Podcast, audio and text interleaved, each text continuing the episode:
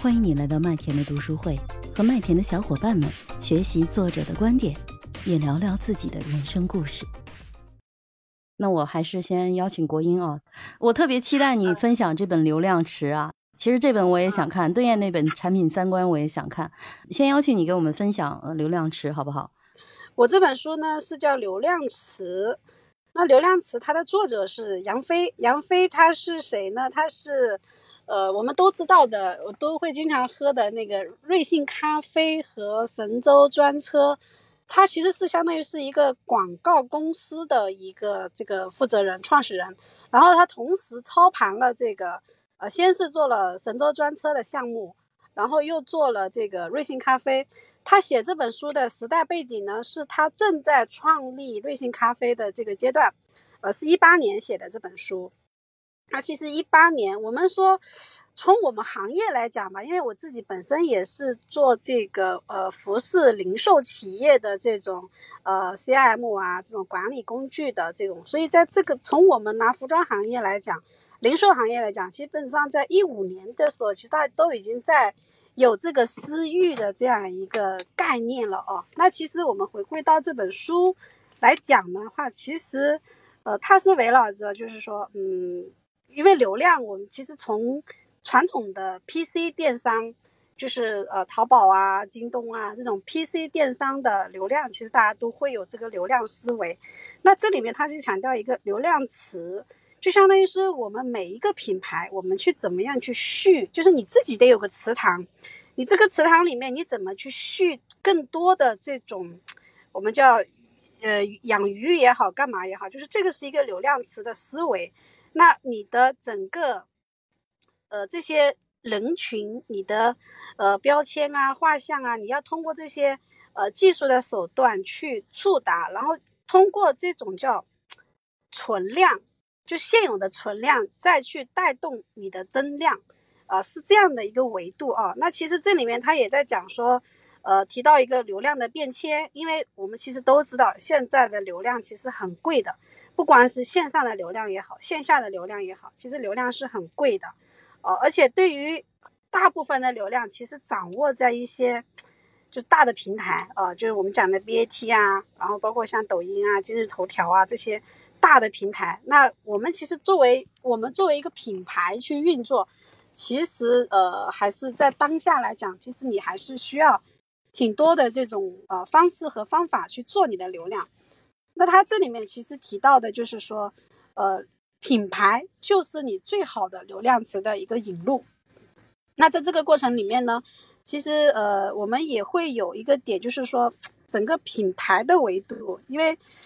整个就就我还是结合我们呃服饰。就是我们时尚零售行业吧，因为我觉得这个，我看到这本书呢，其实我会不很自然、很自然就会去想到说，哎，怎么样跟我们的行业去做一个很好的一个挂钩？因为我其实一直在做这个事情，但是它是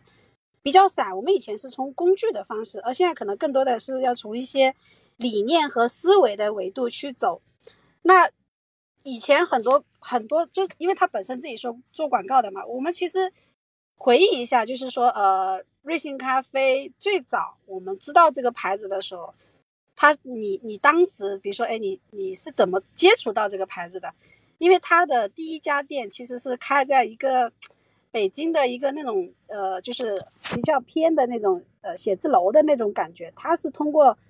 这种线上发券，我们很多时候比如说都是你我喝了一杯，然后我发券裂变，哎我送你一杯，然后我还得一杯咖啡。就类似于这样的。国国英，你动一下，那个声音不清楚，还像刚才那样近一点。啊，声音不清楚，现在好一点了吗？现在可以了，现在可以了。可能刚好我的手放在那个那个那个点了去啊。呃，所以其实这里面在讲，他也讲到一些做品牌的一些呃维度。其实瑞幸咖啡应该是我们生活中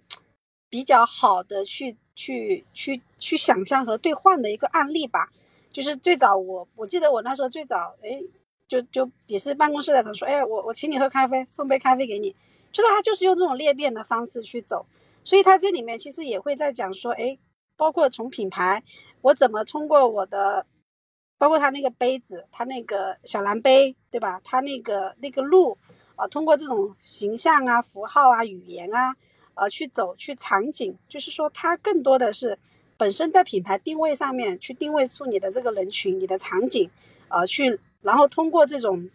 技术，通过这种信息的这种能力去触达他的一些客户，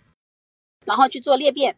那裂变的话呢，其实他这里有提到，裂变是最低的一个成本的一个获客。那我们其实现在所有做私域的，不包括咱们，我知道我们其实包括做呃我们做喜马的这个，其实最后你会发现说，你真的要去做一个强的关系交付，就是这种互动触达，最终你还是会回到微信的这个这个点，因为微信是我们大家用的最多的一个部分。所以这里面他为我们提出来一个点，叫社交的关系链。那这个是一个很就是很重要的一种裂变模式。但裂变不一定就是说我们讲的那种说啊二级分销，说我我卖一件衣服，然后那个再去再去会个客给你返多少钱。其实很多时候，呃，特别是一些高相对高价位一点的客群的人群，你干这样的事情反而会会伤客。别人不会去干这个事情，但是你要给一些好玩的你的种子用户啊，给到他一些福利，给到他一些诱惑的东西，就是你你的内容是很重要的。我们做裂变，一个场景一个内容，其实围绕着的都是这种高频去做交互的这样的一些维度。这里面还有讲了一个裂变的哈。我是麦田新生，关注我，收听更多的成长话题吧。